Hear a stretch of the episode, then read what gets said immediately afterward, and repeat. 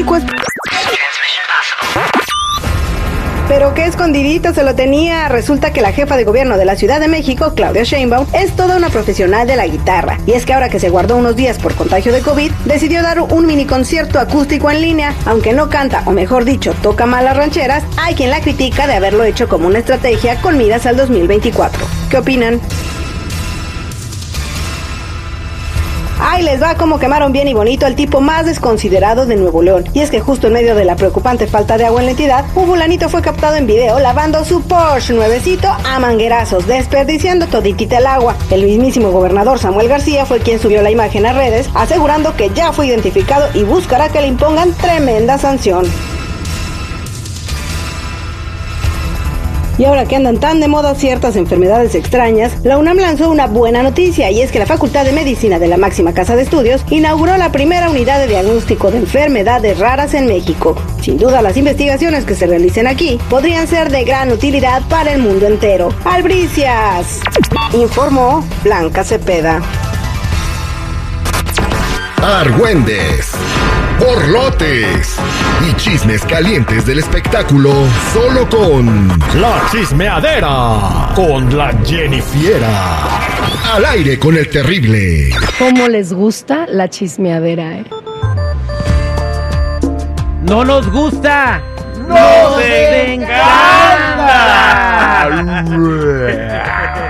No nos gusta, nos encanta la chismedera, el aire con el traído, eh, al, aire con el, tra- el traído, no, al, el traído no, al aire con el terrible, es traído a ti por mis amigos de Pfizer y BioNTech. Y también la chismedera. Jennifiera, ¿qué nos va a platicar en sus mitotes del día de hoy? Ay, muchachos, pues como les decía, ni guacamaya ni cacatúa. Resulta que Luis Ángel el Flaco le alborotó las hormonas a varias de sus seguidoras al compartir una fotografía del año pasado, ni siquiera era una actual, pero pues se ve que estaba en la playa y pues varias obviamente le echaron un ojo y empezaron a decir, ay, pues qué pajarote, yo ahí sí me vuelo y bla, bla, bla, bla. Pues la foto resultó que superó los 5000 comentarios en pocas horas, o sea que arrasó esa foto. ¿Cómo ven, muchachos? Pues se está haciendo famoso Luis Ángel el Flaco por su pajarote. ¿Y dónde pueden ver esa foto para que la gente... Hay que ponerla en las redes sociales, ¿no? La foto del pajarote de... Eh, Porque sí se ve un pajarote ahí, ¿no? En el, en el fondo, ¿no? Bueno, yo sí vi, pero no vi así como que completamente ahí a donde estaba el pajarote, porque primero leí los comentarios. ¿Te y iba a dije, sacar ver, los ojos o por qué te sacaste de onda? Dije contexto y que me asomo, digo, ah, no, sí, sí, sí, Sí. tienen razón. Hay un pajarote ahí, nada más que tiene que poner uno mucha atención para poderlo encontrar. ¿Se te hizo grande ese pájaro, Jenny? La neta, la neta, sé honesta. Ay, bueno, está un tamaño regular ese pájaro. Yo creo que sí, sí, sí, sí da buen toque. Sí, da buen califica. toque. Hoy no más.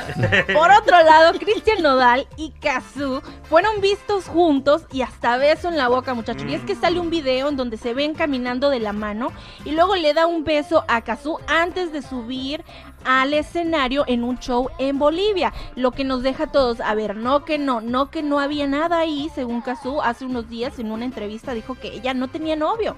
Bueno, pues al parecer, novio o no, ahí están las pruebas. Ya ellos Bueno, eh, lo único que sé y, y que te puedo decir, no sé Cristian Nodal en Argentina, pero nadie conocía a Cazú en México hasta que andaba con Cristian Nodal. Mm, La verdad yo tampoco la conocía, yo dije, bueno, ¿quién será?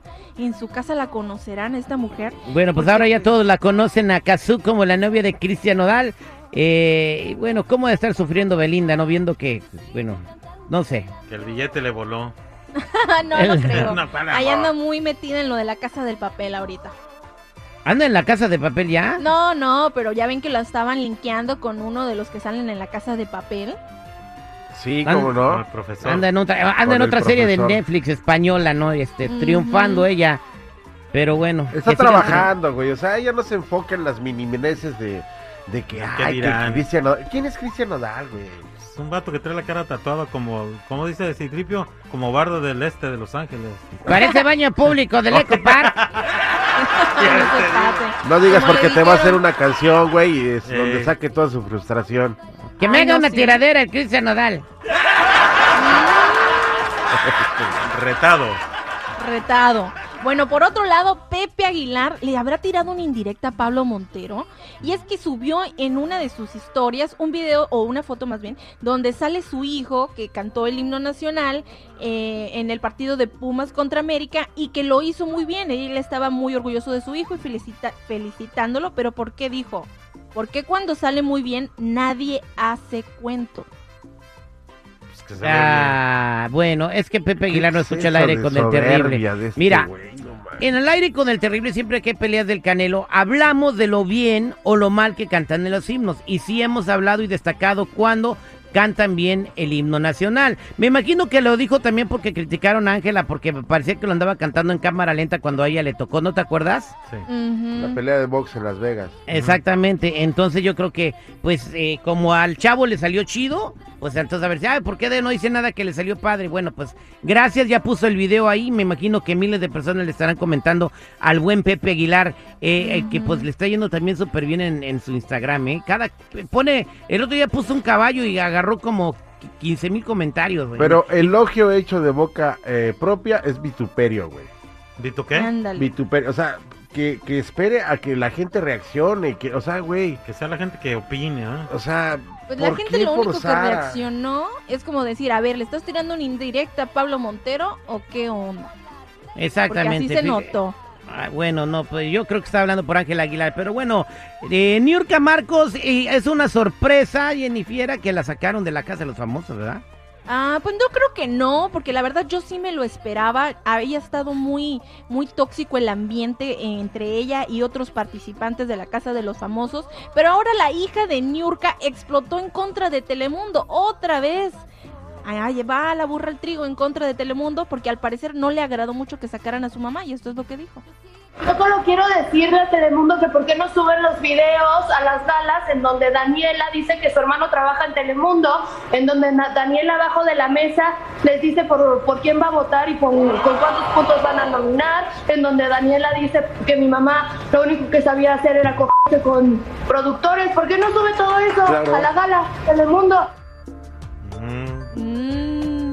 Eh, o sea que cuando Telemundo hizo un complot para sacar a Niurka Marcos, ¿no? Yo creo que la gente fue la que votó y pues fue muy controversial. Eh, estuve viendo la entrevista completa y habla ella, fíjate, Niurka, que se desayunó un vato ahí de los que están en la casa de los famosos y que eso no lo pasaron, pues yo creo que no lo puede pasar en televisión, está bien guapo, güey. que se lo echó, dice. No, la Que- neta, está bien no. guapo Y- ese güey. ¿Te Y que lo está esperando para cuando salga, dice, que se lo va a seguir desayunando. Era ex de la Cintia Clitbo, el vato. Pero Ah. bueno, gracias Jennifer por traernos todos los espectáculos del día de hoy. Ay, pues ya saben, muchachos, si gustan seguirme en mi Instagram, me pueden encontrar como JennyFiera94, Jenny con doble N y Y.